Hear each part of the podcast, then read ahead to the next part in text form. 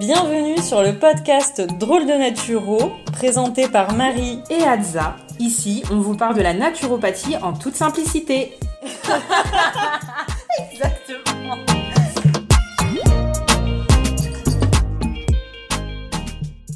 Bonjour à tous, bienvenue sur le podcast Drôle de Naturo. Salut Adza. Bonjour tout le monde, salut Marie, comment est-ce Ça va et toi? Eh ben écoute, ça va aussi, hein, euh, tranquillement. On se retrouve aujourd'hui pour un nouvel épisode et Adza, on va parler du syndrome prémenstruel. Et le SPM. SPM ou PMS pour les anglophones. Ah Prémenstrual syndrome. Oh, j'adore ton accent. T'as vu ça Incroyable. Trop bien. Moi, je reste sur le SPM, pardonnez mon accent.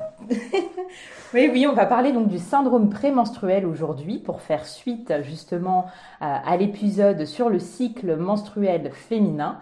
Et donc, pour commencer, je vais vous donner la définition et vous expliquer ce qu'est le SPM.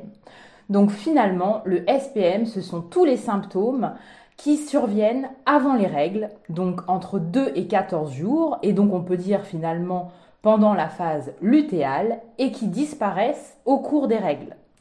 Ces symptômes, ils peuvent être physiques, émotionnels, psychiques, comportementaux, on les détaillera tout à l'heure, et surtout, ils concernent énormément de femmes, puisqu'environ 75% des femmes sont touchées, et 25% d'entre elles connaissent des symptômes complètement invalidants. Donc il y a énormément de symptômes différents, on ne pourra pas tous les citer, mais ce qu'il faut savoir, c'est que parfois ce sont des symptômes isolés, on peut en avoir juste un seul, ou on peut avoir des symptômes associés. En tout cas, c'est une vraie galère. Exactement. Et donc du coup, oui, c'est 2 à 14 jours avant l'arrivée des règles. Parce que du coup... Yes, euh, pendant la phase lutéale. C'est ça, exactement, pendant la phase lutéale. Donc c'est vraiment en fait après l'ovulation, on va voir euh, l'apparition euh, de ces symptômes. Certaines personnes, ça va vraiment être très proche des règles et d'autres, ça va être plusieurs jours avant. Donc encore plus compliqué. Alors, qu'est-ce qu'on peut retrouver comme symptômes physiques pendant le SPM Donc, on peut avoir un état de gonflement général, on peut avoir des crampes, on peut avoir euh, une pesanteur en bas du ventre, de la pression en bas de l'abdomen, des troubles veineux, des troubles cutanés, donc de l'acné en général. On peut aussi avoir des troubles de la libido, du sommeil, des troubles cognitifs ou des troubles du comportement. Pour faire suite avec le comportement, on va avoir tous les symptômes plutôt euh, psycho-émotionnels. Donc on va avoir ceux qu'on connaît souvent et dont on parle parfois de manière très banale. Euh, ça va être les troubles de l'humeur de type irritabilité, agressivité, euh, le fait qu'on soit nerveux, agité. On peut être aussi plus anxieux pendant cette période ou au contraire on peut avoir plutôt une humeur dépressive. Et en termes d'émotion, on va être plutôt hypersensible ou on peut avoir une labilité émotionnelle, c'est-à-dire qu'on peut passer d'un état plutôt euh, euphorique et puis euh, on va passer ensuite à un état euh, triste. Et ce qui se passe souvent, Marie, c'est que, comme je le disais, les gens banalisent un peu ce syndrome en disant Ah, bah, elle va avoir ses règles, c'est pour ça qu'elle est énervée. C'est normal. Et non, ce n'est pas forcément tout à fait normal. En fait, en général, il y a des causes syndrome prémenstruel. Alors elles peuvent être euh, diverses et variées. En principale cause, ça va être une cause hormonale, donc ça va être un déséquilibre entre l'œstrogène et la progestérone, progestérone dont on vous a parlé euh, dans l'épisode précédent sur le cycle menstruel. Donc qu'est-ce qu'on peut retrouver en fait là-dedans? C'est soit on va avoir un excès d'œstrogène, et dans ce cas-là, ça peut être la conséquence d'un foie qui fonctionne pas très très bien et qui n'arrive pas à éliminer les oestrogènes, parce qu'il faut le savoir, je sais plus si on l'avait dit dans l'ancien épisode, mais en fait c'est le foie qui va détoxifier nos hormones, notamment les oestrogènes. Donc si le foie est un petit peu fatigué, ben ça peut provoquer une mauvaise détoxification, donc un peu trop d'oestrogènes dans le corps. Donc ce qu'on peut avoir en conséquence aussi quand on a trop d'œstrogène, c'est une baisse de magnésium, ça va causer un stress en fait, et donc ça va puiser dans la réserve de magnésium.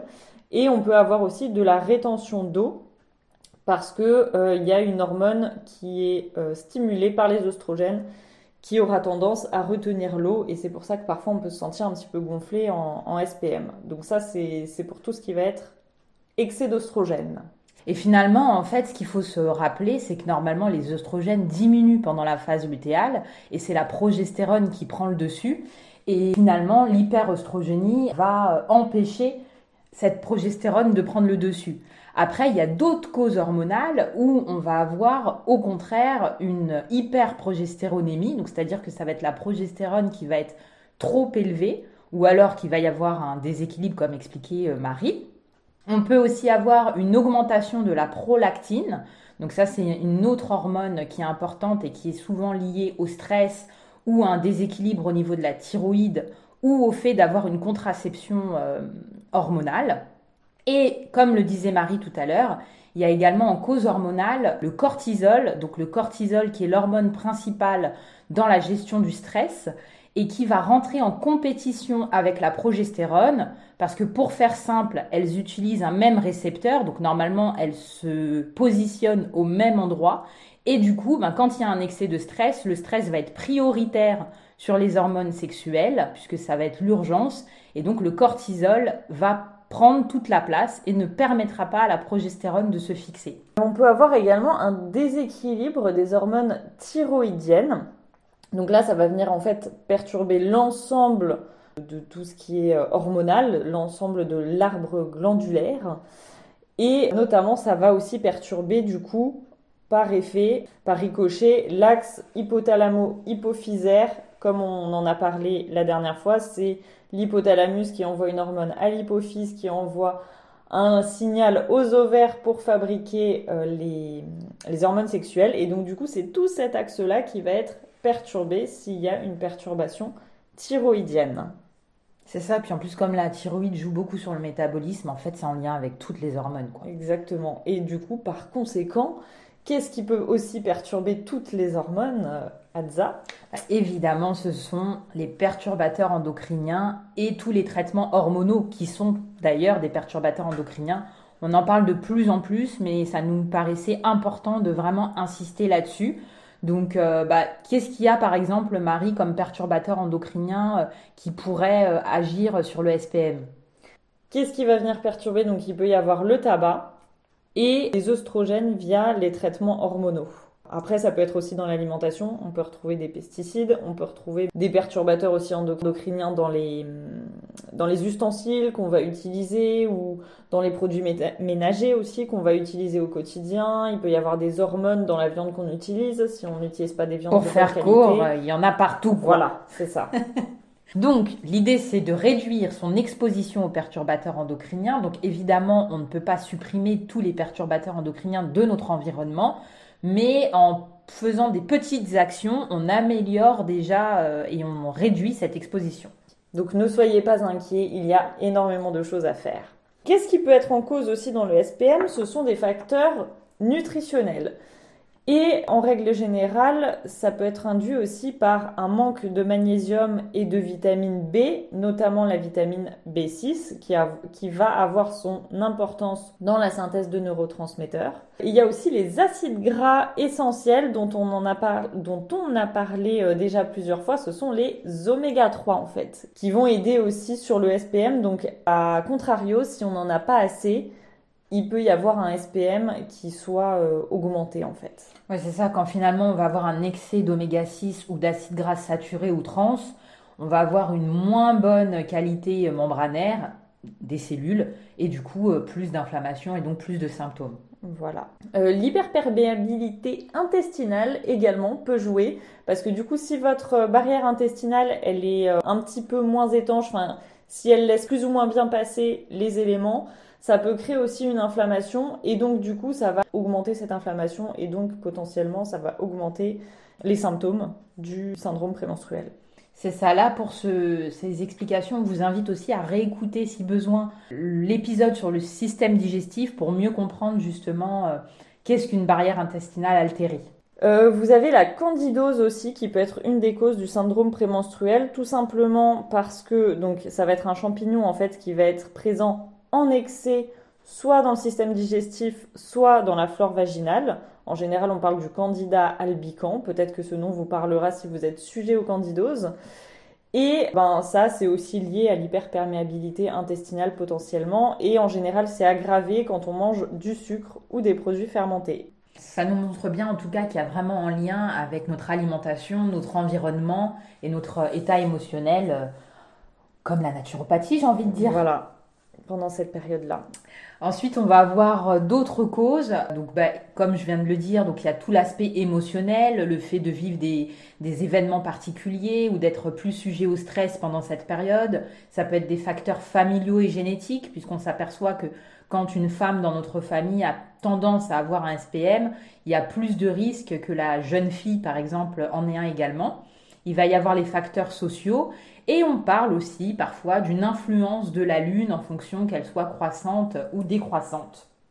Maintenant, Marie, on va un petit peu parler ben, des conséquences euh, de ce SPM ben, sur la vie des femmes et de leur entourage, j'ai envie de dire.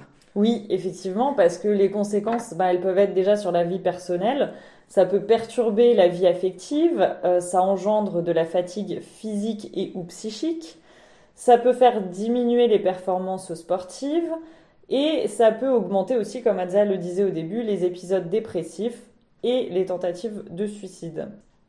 Oui, donc cet épisode dépressif ou même ces tentatives de suicide, ça peut être aussi dans le cadre d'un trouble dysphorique prémenstruel, justement, qui est vraiment la version euh, aggravée, on va dire, du SPM. Donc il y a également des conséquences bah, sur la vie professionnelle, puisque ça peut provoquer une baisse de la concentration et des performances, hein, d'être dans cet état, une diminution euh, de la rentabilité, voire augmenter euh, l'absentéisme au travail et euh, être aussi une cause de conflit ou de difficultés relationnelles. Alors, qu'est-ce qu'on fait en règle générale pour pallier à ce syndrome prémenstruel? En fait, il faut savoir que la plupart du temps, quand on va chez un médecin ou un gynécologue, on va avoir un traitement qui soit symptomatique. Et ce qu'on va essayer de faire du coup avec la naturopathie, puisque c'est la base, c'est déjà de prévenir ce syndrome prémenstruel en agissant sur les trois piliers que vous connaissez, l'alimentation, la gestion du stress et des émotions et l'activité physique et sportive. C'est ça, et surtout se rappeler que euh, ce n'est pas euh, normal, comme on le disait en début d'épisode, parce que finalement, il y a le trois quarts des femmes qui considèrent que c'est euh, tout à fait naturel d'avoir ces troubles et qui du coup ne consultent pas ou ne cherchent pas de solution. Alors que si on a bien compris qu'en fait il y a une cause et que c'est lié justement à un déséquilibre, on peut tendre à améliorer, voire à réduire totalement ces symptômes. Donc ça va consister en quoi en naturo, euh, Marie, euh, déjà dans un premier temps, cette prise en charge du, du SPM alors, ce qu'on va faire, c'est qu'on va s'occuper du foie et des intestins, puisque c'est eux qui vont permettre l'élimination des oestrogènes. Et donc, du coup, on va euh, essayer de diminuer la surcharge du foie, de rééquilibrer la flore intestinale pour avoir un syndrome prémenstruel qui, soit moins important, voire qui ne soit plus là. Comment est-ce qu'on va jouer là-dessus? Vas-y, Adza, dis-nous tout bah déjà, comme on le disait, via l'alimentation, avant de chercher à stimuler par exemple le travail du foie, on va déjà essayer d'alléger en fait ce qui le surcharge.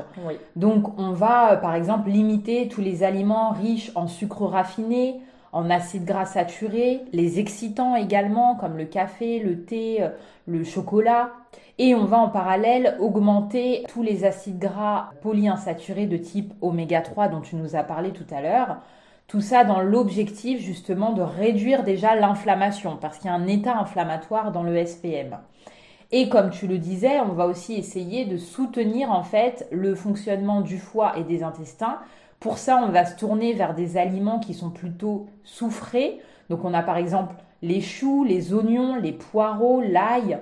Et on va consommer davantage de fibres pour limiter justement tout ce qui est constipation, ballonnement, rétention d'eau voire des hémorroïdes. Voilà, et là, il faudra faire attention par contre si à l'inverse, on a plutôt tendance à avoir des diarrhées pendant euh, ce syndrome prémenstruel, on va plutôt limiter euh, les fibres. Je fais juste du coup un, rapide rappel sur acides gras saturés. Donc en fait, comme Adzel disait, on limite les acides gras saturés, donc tout ce qui va être euh, nourriture industrielle transformée, produits préparés, tout ce qui va être charcuterie également. Euh, ça ne veut pas dire qu'il ne faut pas en manger, ça veut juste dire qu'il ne faut pas en manger toute la semaine. Euh, les sucres raffinés, bon, vous connaissez. Et on va du coup privilégier les oméga 3, donc des petits poissons gras, les huiles de lin, de colza, de cameline, etc. C'est juste pour avoir euh, des exemples. Et encore une fois, n'hésitez pas à réécouter euh, les épisodes qui sont dédiés à cette thématique. Voilà. Et buvez, buvez, buvez, buvez. On a parlé alimentation, mais c'est important aussi de bien s'hydrater. Euh, pendant, enfin tout le temps en fait, mais d'autant plus pendant cette période.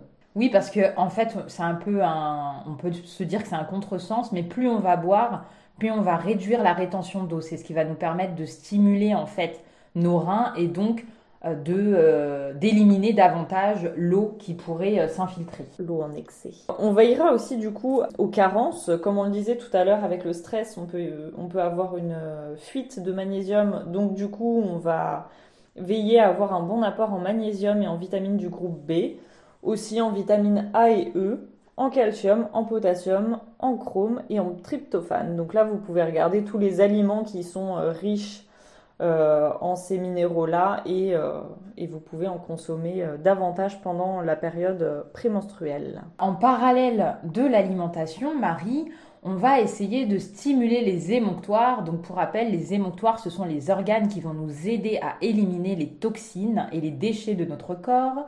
Donc comment on peut faire, Marie? Alors pour ça, donc du coup, on va reparler du foie, on va soutenir le foie. Donc vous avez des plantes qui vont vous aider ce qu'on appelle des plantes hépatoprotectrices, donc qui vont soutenir le foie en fait. Donc vous retrouvez le desmodium et le chardon-marie. Donc là, vous pouvez en faire potentiellement en infusion.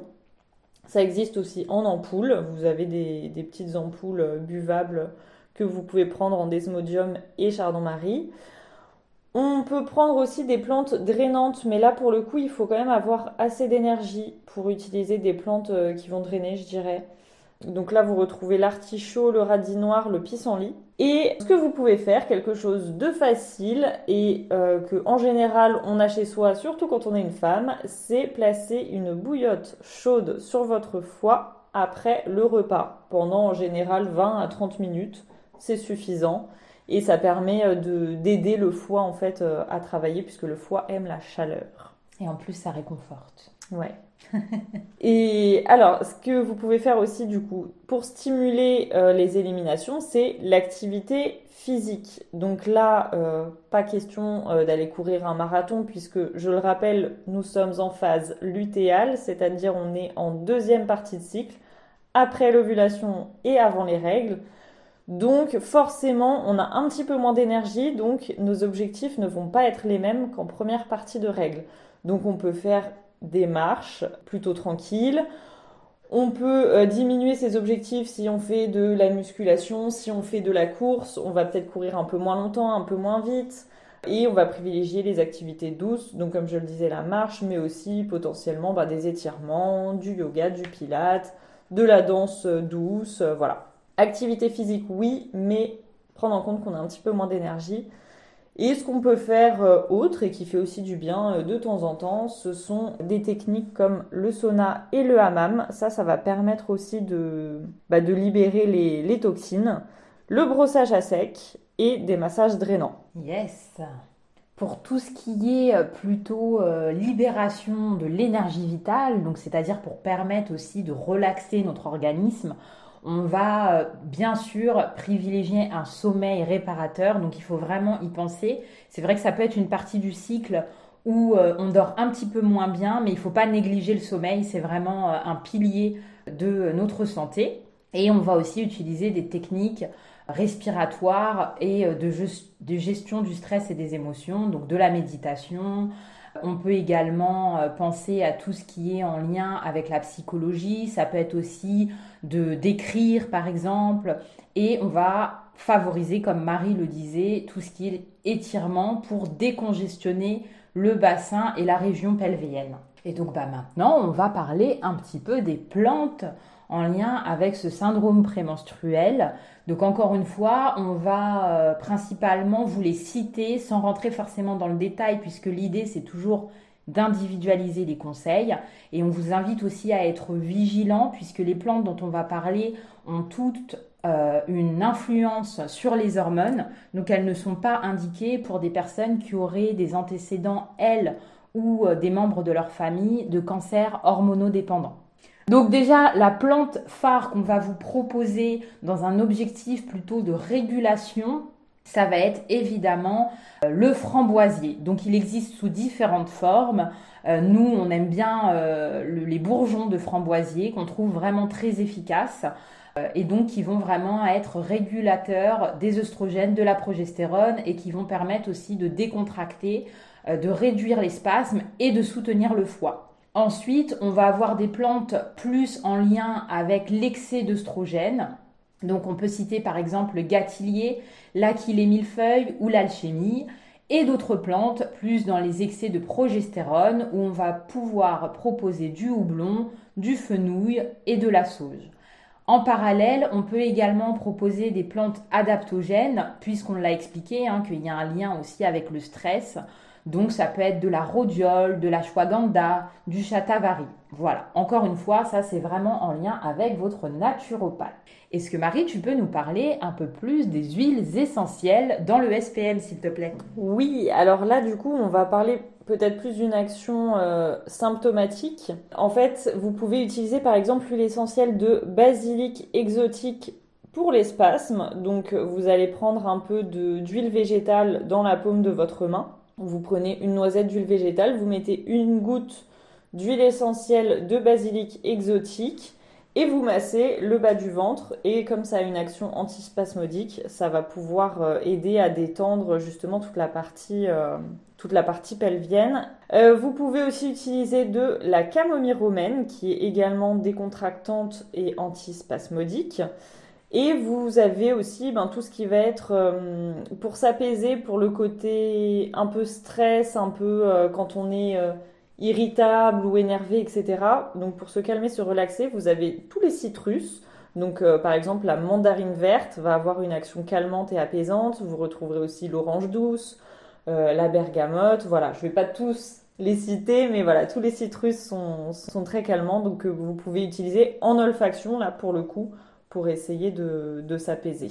Et euh. pareil que pour les plantes, dans les huiles essentielles, euh, notamment pour euh, l'utilisation cutanée en massage, c'est important de diluer les huiles et de se référer aux contre-indications, puisque là aussi, il peut y avoir une contre-indication en cas de cancer hormonodépendant.